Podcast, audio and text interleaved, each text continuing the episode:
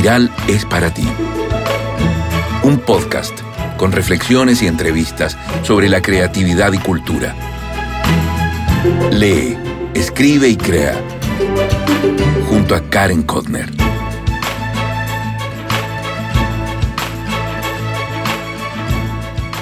Hola, hola, ¿cómo estás? Soy Karen Kotner, periodista y escritora. Te doy la bienvenida al capítulo 51 de Espiral, tu podcast sobre literatura y creatividad. Hoy converso con la directora de cine Maite Alberdi. La entrevista fue hace unas semanas y descubrí a una mujer dulce y sabia. Nadie diría que ha cosechado infinitos éxitos, como por ejemplo que su documental El agente topo estuviera nominado al Oscar. Para mí lo más importante de Maite es su visión, cómo quiere hacer cine de calidad, sin traicionarse, seguir siendo fiel a ella misma. Siento que estos dos últimos días viví en un universo paralelo, aquí en la Tierra, pero a la vez en otra galaxia, pues estuve dos días completos desconectada celebrando el año judío, el nuevo año judío, Rosh. Si eres suscriptor de mi boletín, ya sabrás que hice una comida en mi casa junto a toda mi familia y escuché el shofar, que es un cuerno carnero que se sopla y sale un sonido bien peculiar. Si no eres suscriptor o te quieres hacer o deseas leer el texto, súper fácil, anda a mi página web www.karenkotner.com. Recuento personal. Este lunes comienza por fin la segunda versión del taller de lectura Mamá Mía y estoy expectante porque será presencial en el café de Rita Ru.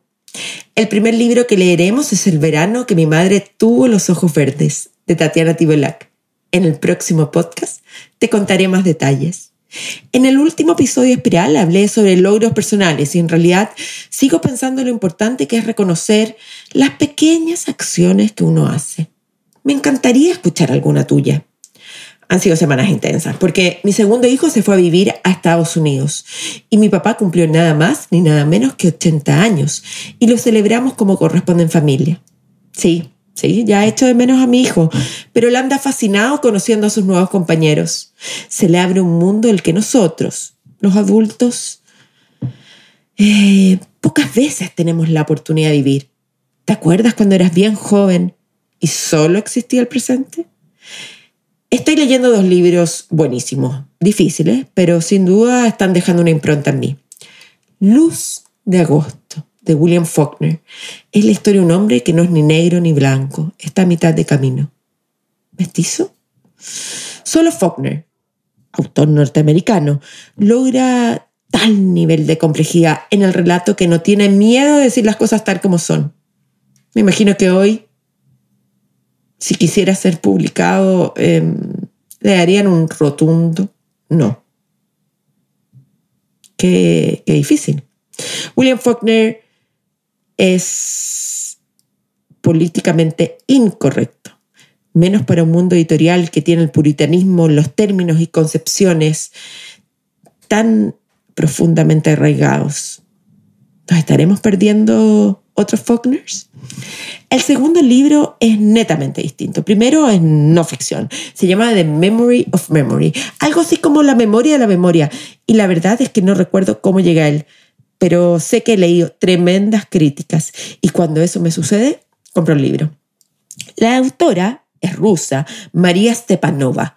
Y quizás judía, quizás católica, quizás ambas, quizás nada, no lo sé. Lo interesante es que en este texto de no ficción se hace un profundo análisis de cómo recordamos y vamos construyendo la memoria a partir de los artefactos que la autora encuentra. Está dividido en tres secciones con varios mini capítulos en el que Stepanova va intercalando las historias familiares y la revisión de la memoria en sí misma. No, no es un libro fácil de leer, ah, más aún si lo estoy haciendo en inglés y hay muchos pasajes de alta filosofía, pero si te interesa la memoria y cómo se construye la identidad y cómo recordamos, este es un libro que merece su tiempo. Ahora vamos con la entrevista a Maite Alberdi. Te invito a escucharla.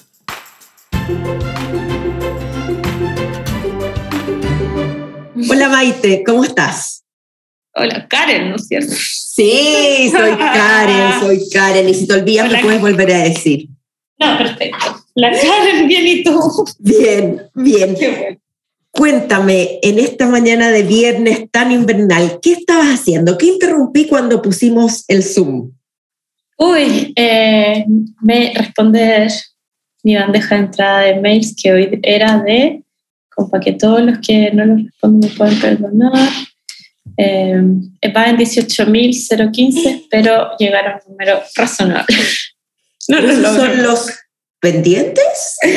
los pendientes. Como que trato todas las mañanas de avanzar y como que siempre quedo atrás. Pero Maite, necesitas ayuda. No, sí, la tengo, pero así es difícil. No lo puedo creer. Yo, antes que empezáramos a grabar aquí, el, pusiéramos recording progress, como se dice, te dije que eras muy joven para tremendo currículum y para tantos logros. No sé si son éxitos, porque el éxito cada uno lo o no sé. ¿Qué se siente? ¿Qué se siente haber ganado tantas cosas formales? No estoy hablando del lado no formal. Eh, mira, yo creo que ante todo siento como tranquilidad de, de las decisiones y tranquilidad o como mm, sí, quizás no, no tengo miedo al riesgo, eso es lo que más siento hoy día, una, eh, sí, una energía que me mueve a seguir por el mismo camino y ante todo me siento muy, muy contenta y tranquila de poder vivir de lo que hago y de poder defender también una forma de proceso creativo que es bastante radical en, en tiempos, en metodologías y que la hemos ido conquistando con los años y con las películas. ¿No te diste cuenta, Maite, de, de que esto era? Porque tu carrera es bien atípica, digamos, tu expertise. Yo creo que me di cuenta estudiando, como que nunca fui de las que tuve así un momento eureka, que dijera, ay, quiero ser cineasta, en realidad quería estudiar psicología, entré a estudiar periodismo, no sabía muy bien, eh, me puse a estudiar un diplomado de fotografía, quería sacar fotos y, y dentro de, de, periodismo, claro, ahí vi que en realidad lo que quería era el cine, que sentía que eh, convocaba muchos de los intereses artísticos que yo tenía, pero sin tampoco saber con certeza si quería ser directora, si quería ser fotógrafa, eh, si quería producir, me creía que era un espacio que me permitía buscar la forma. Y ya dentro de la carrera, cuando me tocó hacer documentales, me sentí muy cómoda. Yo creo que esto partió desde sentir los espacios de comodidad. Y, y al revés, me pasaba que mis compañeros como estaban nerviosísimos y agotados de tener que lidiar con eh, no actores, sino personas que había que pedirles que abrieran su casa y contaran sus historias. Y para mí al revés, como que era fascinante eh, fluía en esos lugares, como que sentía que la cámara era una excusa eh, para conocer mundos que no habría conocido de otra manera, entonces como que me fasciné y me fasciné de una manera en que no enganché para nada con la ficción ni con los momentos que me tocaba en la escuela dirigir actores y escribir los guiones, como que para mí estaba totalmente lejos de esos mundos que podía explorar. Eh, generando los mismos resultados como películas, pero con otras materialidades. Y sí, creo que partió en la escuela con, con ese espacio de comodidad y, y, de fluir con esa, con esa forma. ¿En qué escuela estudiaste? Estudié en la católica, estética y dirección audiovisual. Y ya en tu época colegiala, ¿cómo era, cómo era esa Maite Alberti?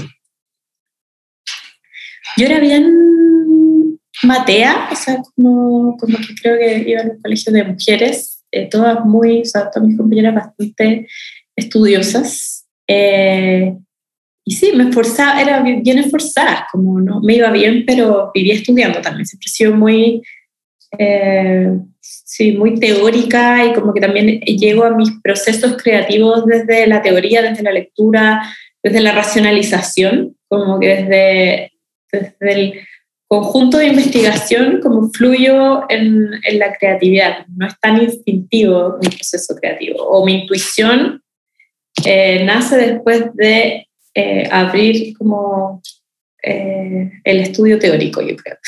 Y creo que sí, como que ahí quizás lo, lo linkeo a mi, como, a mi forma de estudiar en el colegio, que era como bien obsesiva Eres obsesiva, me imagino. sí, soy obsesiva. Pero en algunas cosas, no. me, me, llama la atención en general, eh, ya he entrevistado mucha, mucha gente y, y, hay un rasgo obsesivo en toda el área creativa.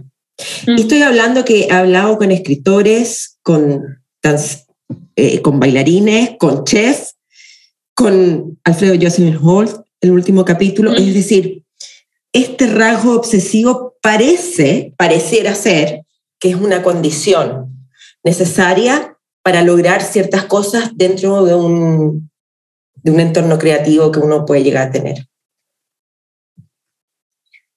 Sí, totalmente, porque yo creo que para los espacios de creatividad, o sea, para que surjan los espacios de creatividad hay que ser muy metodológico y muy, sí, pegado y meticuloso para poder perderse sobre ello, como, eh, sí, y las obras, cual, la que sea, eh, surgen también del trabajo constante, entonces eso sin duda es obsesión también.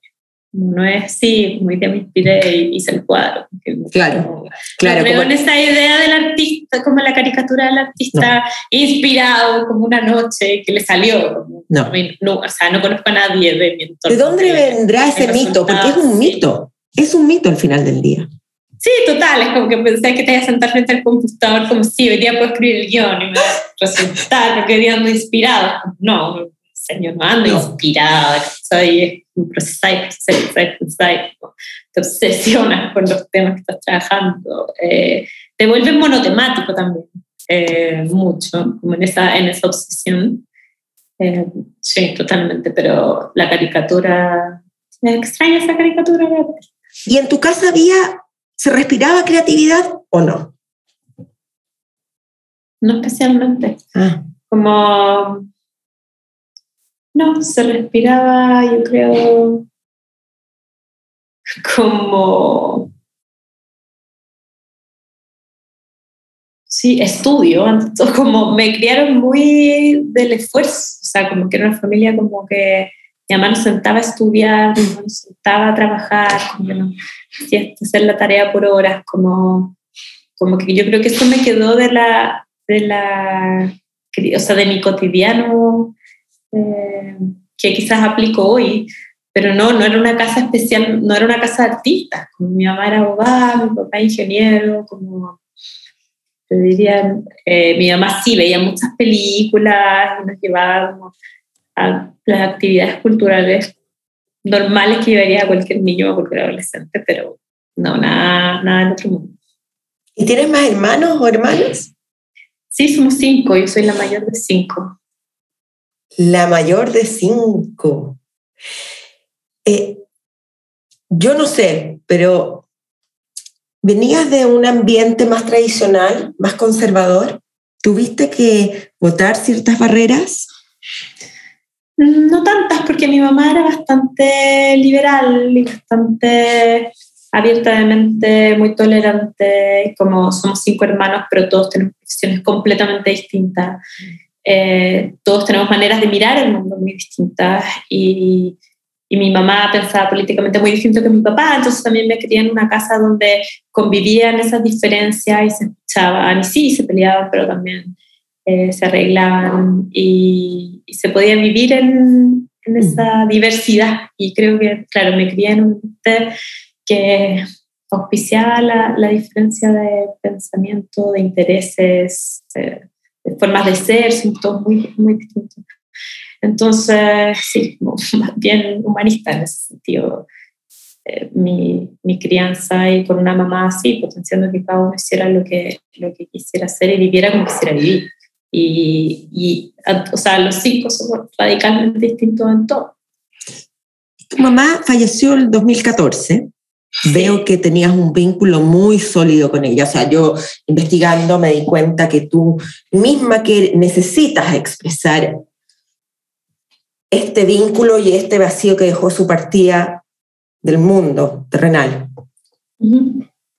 ¿Cómo fue el duelo?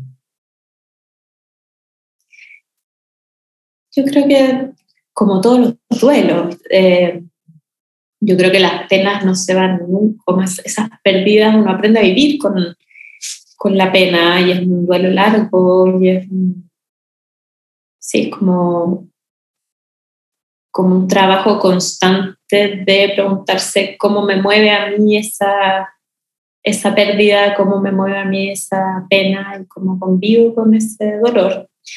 Pero, o sea, yo creo que es como todos los duelos, muy intenso, como esa sensación de injusticia eh, tremenda cuando las mamás se mueren jóvenes. Y, y sí, hay un...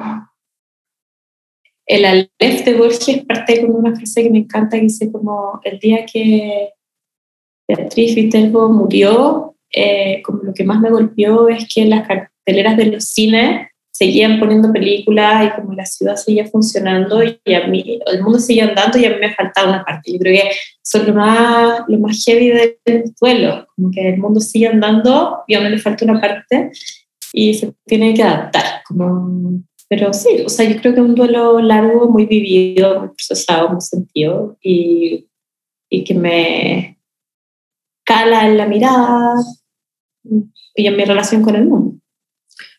¿De qué falleció tu madre? Mi mamá murió de un cáncer de colon. ¿Y te alcanzó a ver de mamá a ti? No. No, mi mamá murió, o sea, también pienso en otra vida mía, como yo no había estrenado la 11, acá estrenado Salvavidas. Ah, eh, o sea, no, no, no, vio mi carrera, no vio mi, o sea, mi hijo tiene tres años, como mucho, mucho tiempo. Sí. Mm, sí. sí.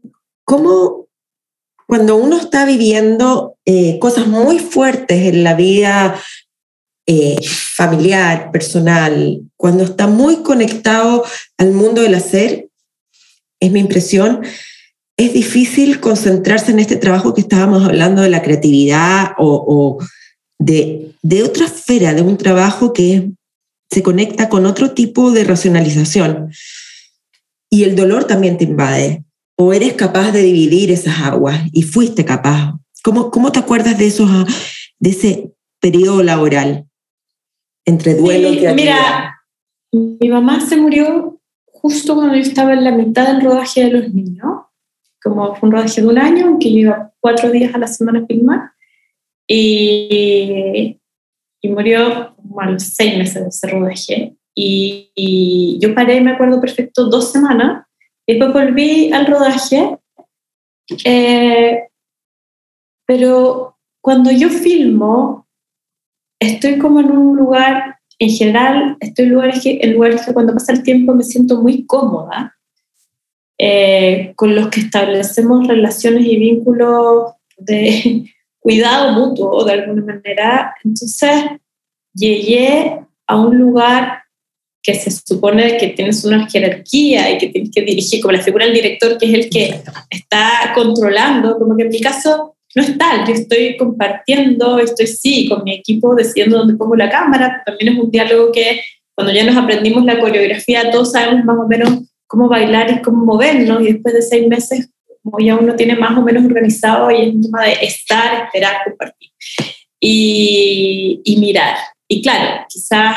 Eh, yo volví con la carga del dolor, pero en un espacio en que si me ponía a llorar no importaba, ¿entiendes? Como, como que siento esas libertades cuando llevo mucho tiempo eh, filmando. Entonces, así como yo los acompaño el dolor a ellos, ellos me acompañaron a mí y creo que fue muy fluido y no... Y al final al revés, como que fue una súper buena manera de, de estar en el cotidiano viviendo el duelo, porque no era que yo tuviese que escribir un proyecto, pensar una idea, salir a establecer nuevas relaciones. Estar en un espacio súper protegido, en el que llevaba mucho tiempo con gente que quería, que, eh, que también como que me parecía estar como... o sea, me, me acuerdo, me da risa como sus discursos como para consolarme, o sea, eran como muy enternecedores en ese momento. Y ah, como me sentí muy, muy cómoda estaba trabajando con mi equipo de siempre, que éramos tres, o sea, yo, el sonidista y el director de fotorrodaje, como lo pasamos muy bien. Entonces, si era un lugar en el que quería estar, era ahí, pasé los seis meses siguientes, todos los días para allá. Y creo que fue una súper buena manera de, estar protegida eh, en ese dolor y, y aprovechándolo creativamente también. Obviamente te cambia, eh, sí, las jerarquías de las relaciones, de lo, todos los lugares comunes que te pueda decir, pero, pero la aproximación al duelo de los otros, son otras miradas con personajes que yo estaba filmando que también estaban pasando momentos difíciles constantemente, entonces como que eran, sí, penas cruzadas, como compartir. Y, o sea, yo no tenía que simular que estaba bien eh, en mi trabajo, como que no, no era necesario. Y tú te, eh, al comienzo dijiste que eras una persona racional, metódica, mm. pero yo al ver tu obra, sin conocerte, digo, esta directora tiene una sensibilidad especial tiene una visión especial, una propuesta única. Es decir, que has roto varios supuestos, que lo dijiste en una entrevista, de que sí se pueden hacer cosas más profundas, con otra cadencia, eh, y llegar a un gran público y tocar temas difíciles. Es decir, que no nos vamos como por el bestseller, no sé, rápido. ¿Cuál es el mejor halago que te han dicho? ¿O que te ha hecho más sentido en realidad? Que te has quedado como diciendo... Yo creo que el mejor halago que me dicen y que me llena orgullo es cuando me dicen, no, si no documental, como no, si está en una ficción, no sé, son actores.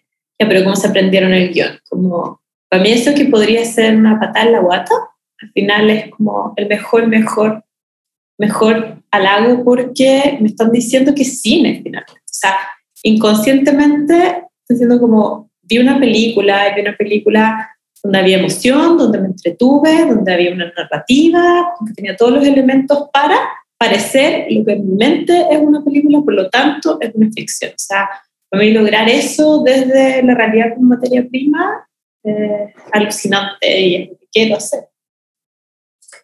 La crítica que te ha hecho más, que te ha dolido más, por ser cierta.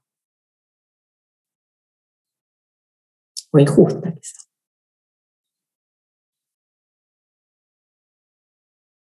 Uy, he aprendido como que no, a que no me duelen tanto las críticas. Eh,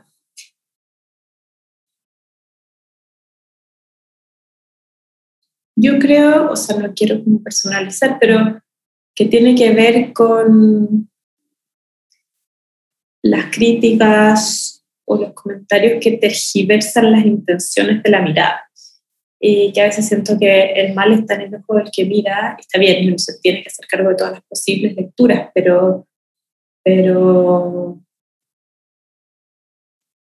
no sé, me pasó sobre todo, quizá ya en esa época era distinto y yo no tenía claro un cuerpo de obras como para respaldar la mirada, que ahora ya te conocen y saben también que estoy mirando, pero por el salvavidas que me, que me dolía mucho, me decían como, bueno, pero había como un plano de una señora sin diente, entonces como que me explicaron mucho, que yo ponía la cámara, la señora sin diente, y, y era un primer plano, y para mí, como esa señora estaba ahí, porque estaba haciendo un asado en la playa, estaba violando la ley, y como que ella quería hacer su asado como fuera, y para mí de eso se trata la película, de la gente que está rompiendo la norma eh, en un espacio donde pareciera no haber normas, que es el verano, la gente quiere veranear y no quiere un salvavidas imponiéndole reglas, por lo tanto, yo hago mi asado aunque no se puede hacer mi asado, como, y con el paso del año lo entiendo, como, claro, me decían como, ¿qué esta mirada como de, ir a grabar y poner el primer plano en este señor recientemente?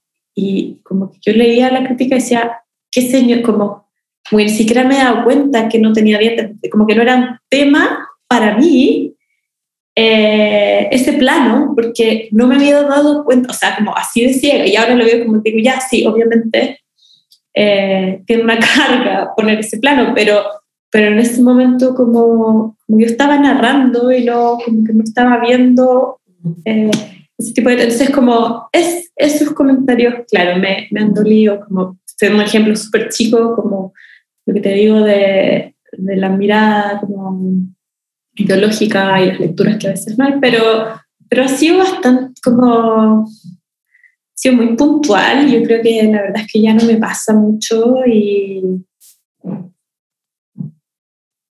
y claro, como que pueden ser personas que no les guste mi estilo y pasa y leo esas críticas que no le crean, no le interesa, lo encuentran muy forzado, pero ello tiene que ver con gusto muchas veces y que uno asume como director que que te va a pasar, como que no es imposible que, que una película, o sea, obviamente que uno tiene obras que generan mayor consenso y mayor fascinación, eh, pero siempre va a tener disidentes. Sí. ¿Cómo fue cuando estabas en esta noche de los Óscares y no ganaste? Ay, fascinante. Es que yo nunca pensé que iba a ganar, como que yo ni siquiera preparé un discurso. Como me levanté ese día así diciendo, ok, como que analizamos cinco días antes y como que hablamos con los productores, ¿hay alguna posibilidad? ninguna. ¿Tienes que preparar el discurso? No. Como ya, pasémoslo bien. Entonces nos levantamos. Exquisito eso felices, felices, porque era como, ya vamos a este lugar, a carretear, a pasarlo bien, a disfrutar, claro. a gente, chao, que la risa. O sea, como, ni siquiera en el minuto tiene decir como, y el ganador es, como que nunca, nunca nos pusimos nerviosas, ni siquiera un segundo, porque sabíamos que no nos íbamos a parar de ese asiento, como, nada, y de verdad. Pero eso es liberalizador. Eso es muy. Porque además lo miras y dije como, claro, nunca estuve como, no escribí un papel, no, o sea, si me hubiese pasado, no tenía que decir, o sea, de verdad era como en blanco en el escenario. Pero como esa certeza y esa tranquilidad nos liberó tanto y lo gustamos tanto, era como que no nos importaba nada, estábamos como tratando de conocer a los otros nominados, pasándolo bien, como queriendo que, sí, obviamente que uno tenía sus favoritos, era como, si no ganó yo, ojalá que gane la otra que me encanta, que no fue así, pero nada, o sea, era como, y también en un año en que sabíamos que las películas eran buenísimas, como que la competencia era heavy, entonces como que, y estar ahí era matemáticamente imposible, entonces, como desde el día de la nominación, o sea, para nosotros estar nominados fue como ganarnos el Oscar, entonces, ah. como ese día, para nosotros ya era llegar ahí imposible, como presupuestariamente imposible, o sea, como nos llaman ahora para entender cómo hackeamos el sistema. somos un caso de estudio para la industria gringa de esta película Pichiruchi sin presupuesto, que llegó de manera absurda a estar nominada y está fascinante. ¿Cómo fue el proceso eh, entonces? Sí, sí, porque no hiciste lobby, ¿no? no, no. ¿Cómo, cómo es Sí, mucho, mucho, mucha campaña, mucho lobby, pero muy de amigos, todo el año llamando gente, todo el año que el amigo, el amigo, el amigo, pero un año sin, sin parar, haciendo entrevistas todo el día sin parar. Eh, y nos ayudó la pandemia, porque en el fondo, para darte un ejemplo como de presupuesto, la campaña de las películas de Netflix, cada película, o sea, eh, gasta 5 millones de dólares solo por campaña Oscar. Nosotros teníamos 150 mil, O sea, era como, estábamos lejos de eso. Era como tierno. Era tierno, súper tierno. Entonces, lo bacán fue que en este mundo en que todo se puede hacer online, nosotros rápidamente atinamos a empezar ese conversatorio llamar, llamar, llamar desde marzo, como invitar gente a ver la película por, por streaming en una época en que la gente todavía estaba viendo cosas y que el Zoom era entretenido. Y, y claro, y todos los gringos están como, no, esperemos que abran la sala, esperemos que abran la sala. En cada cóctel y en cada función se están 100 mil dólares, plata que jamás habíamos tenido. Entonces, en un contexto presencial, habría sido muy difícil quedar. No podíamos invitar a la gente a pagarles la sala que tenéis que arrendar obligatoriamente tal sala y llevarlos a este lugar, sino que fue como, ok, aprovechamos este contexto eh, y sacándole partido ese contexto lo logramos. Pero, pero sí, totalmente imposible.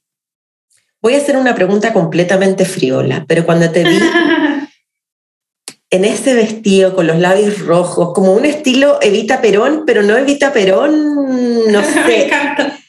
Eh, ¿Te costó elegir cómo te ibas a vestir y cómo te ibas a maquillar o sabías? Me costó, me costó mucho porque en un momento en el que debería, no sé, como debería haber sido mi única preocupación, como el look, eh, nos pasó que era cuarentena total en Santiago, las tiendas de tela cerradas, que no podía, que no sabía si iba a viajar, que cerraron la frontera, que como que nos estábamos resfriados esa semana y no sé si salir negativo, como llegar a esa semana, o sea, por eso digo como la sensación de felicidad ese día, como de estar ahí, ser negativo, como era una libertad de pararse en la ceremonia, que, que era fascinante, estábamos en las nubes de haberlo logrado. Entonces fue poco como que ganas de estar solo planeando qué me voy a poner y poder ir a elegir y poder, como muy difícil la logística de todo, incluida la del look.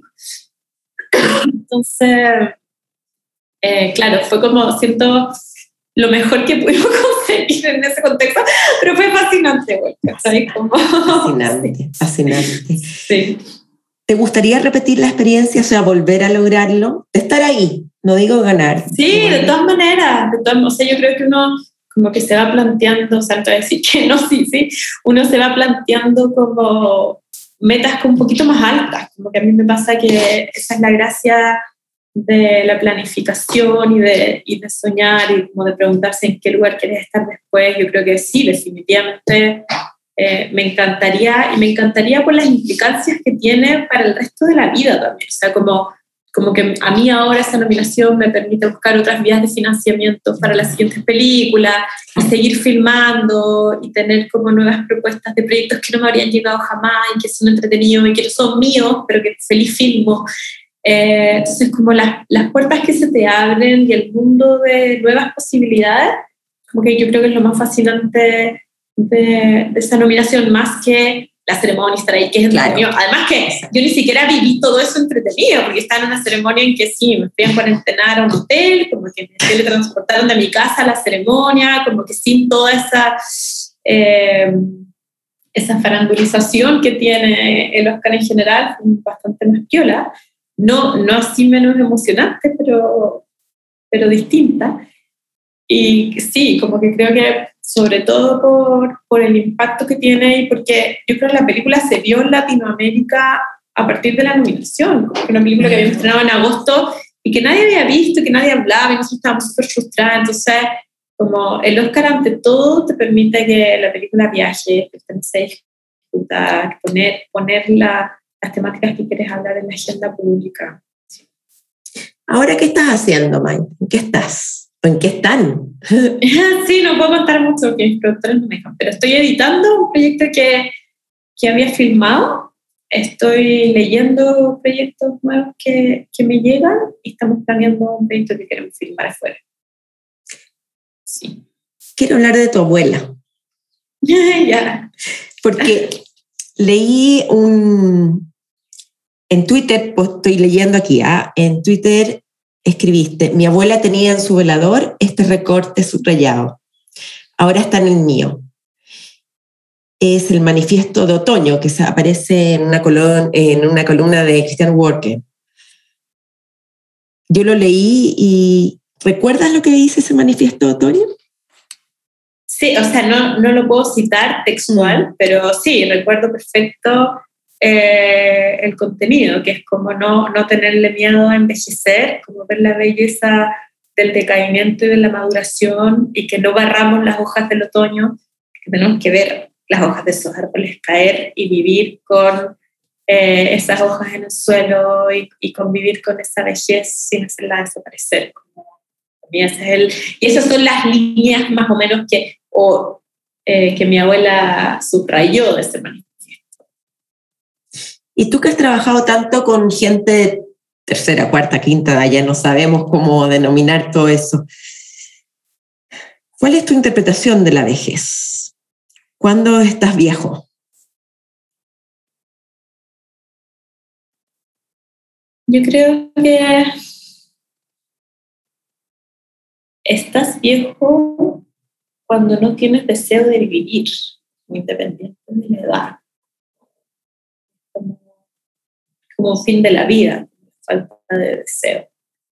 Eh, ante todo eso, y lo que me preocupa hoy es algo, dice la Constanza Michelson en su libro, hasta que valga la pena vivir, es como aumentamos la expectativa de vida, pero no el deseo de vivir, como cómo están envejeciendo las personas mayores sin deseo, como por qué no tenemos deseo a esa edad, ¿Por qué no tenemos ganas de vivir, como qué, no, qué nos han quitado de la vejez, quizás precisamente eso, que, que no pueden estar ahí conviviendo las hojas del otoño sin que las corran y sin que las barran, sin que las saquen a otro lugar. Creo que eh, ante todo eso, como que se rompen todos los vínculos anteriores hoy. Eh, sí, la falta de deseo también tiene que ver con el envejecimiento. Con el envejecimiento. Y en términos creativos, ¿te llama más la, la atención, digamos, para seguir trabajando? ¿La niñez, la adultez o la ancianidad? ¿Hay alguno que tiene como un cierto apego mayor? Yo creo que la niñez me interesa tanto como la ancianidad, solo que legalmente también es muy difícil abordar un rodaje de un niño y como eh, es más complejo grabar niños que grabar personas mayores, pero como que para mí hay un cruce bastante lógico que tiene que ver con la acción y el paso del tiempo palpable en la imagen entre un niño y una persona mayor.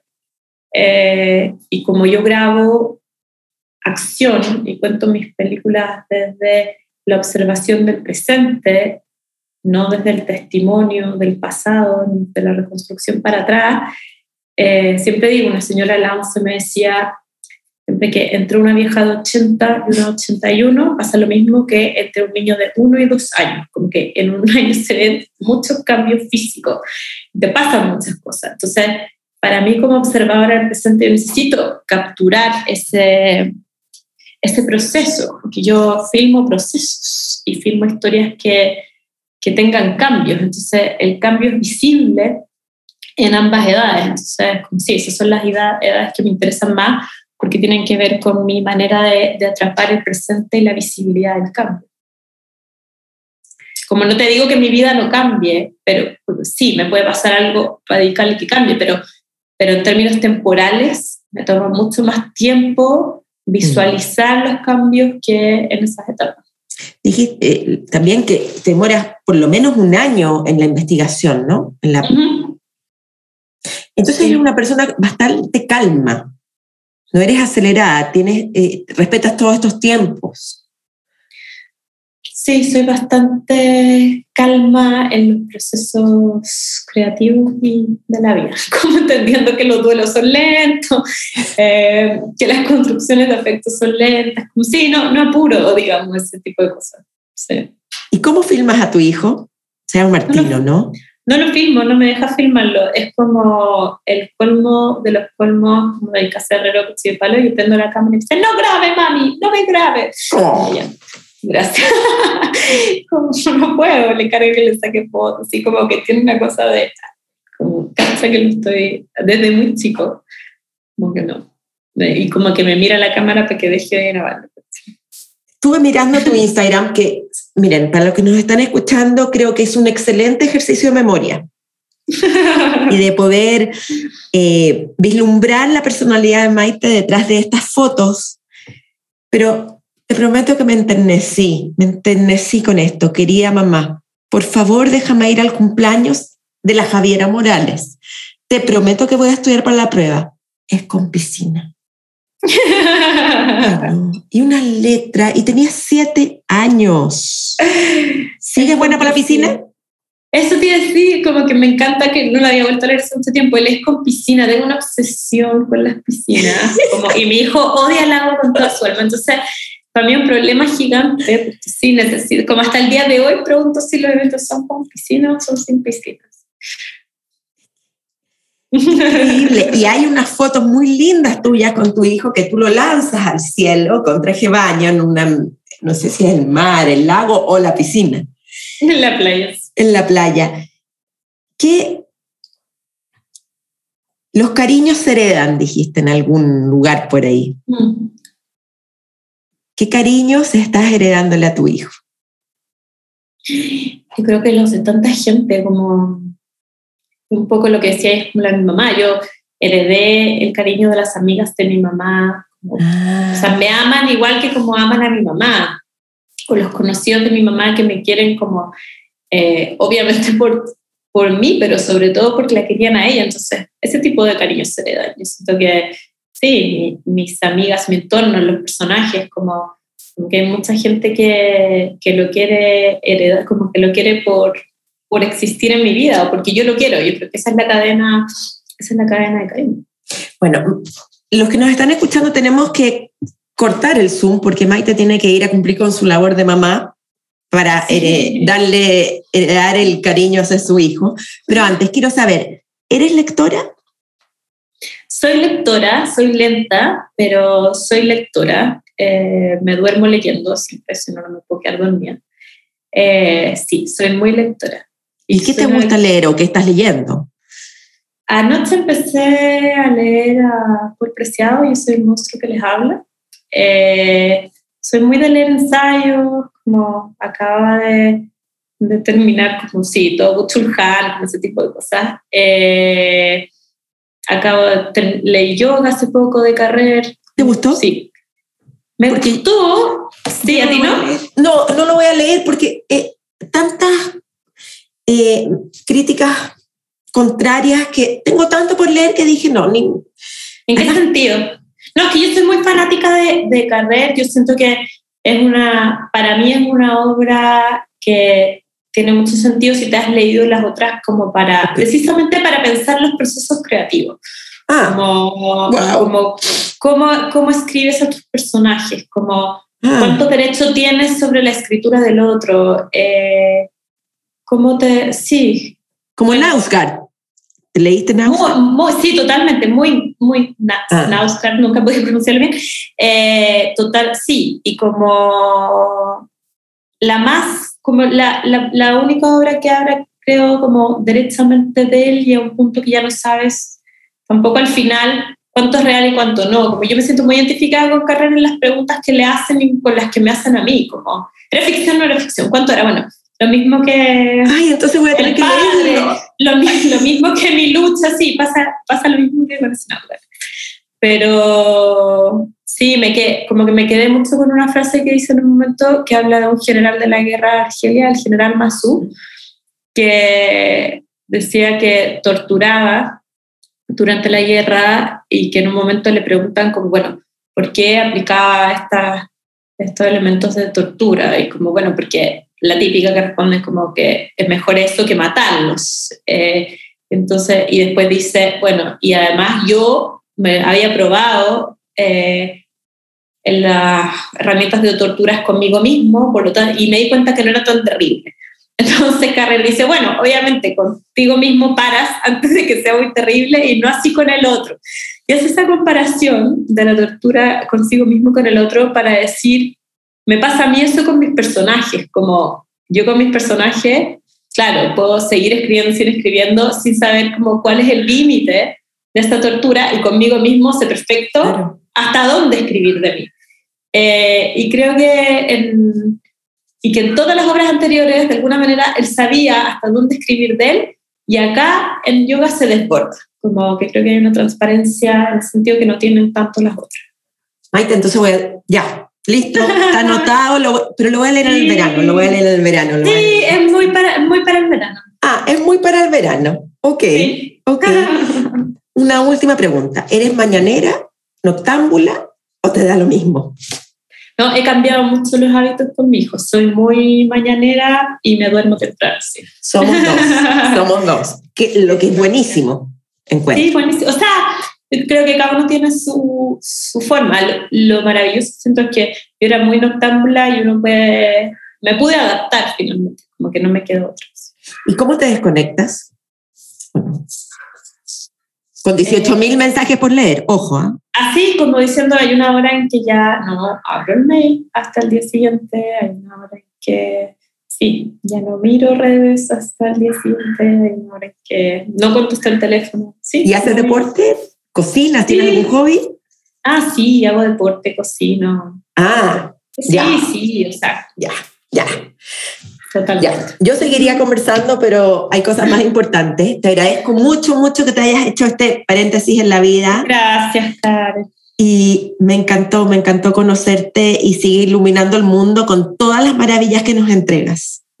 Muchas gracias. Gracias. cariño. Gracias, un gusto. Chao. Chao.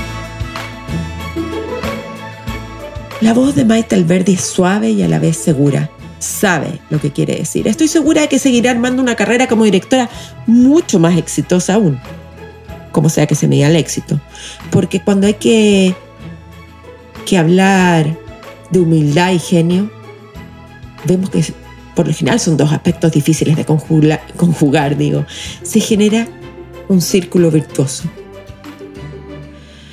Creo que eso es lo más grandioso dentro de lo increíble que es Maite, su profunda humildad y conexión con el entorno. ¿Lo notaste? Cuéntame. Como siempre encuentras la transcripción de este capítulo y de todos en mi página web www.karenkotner.com. Lee, escribe, crea. ¡Chao!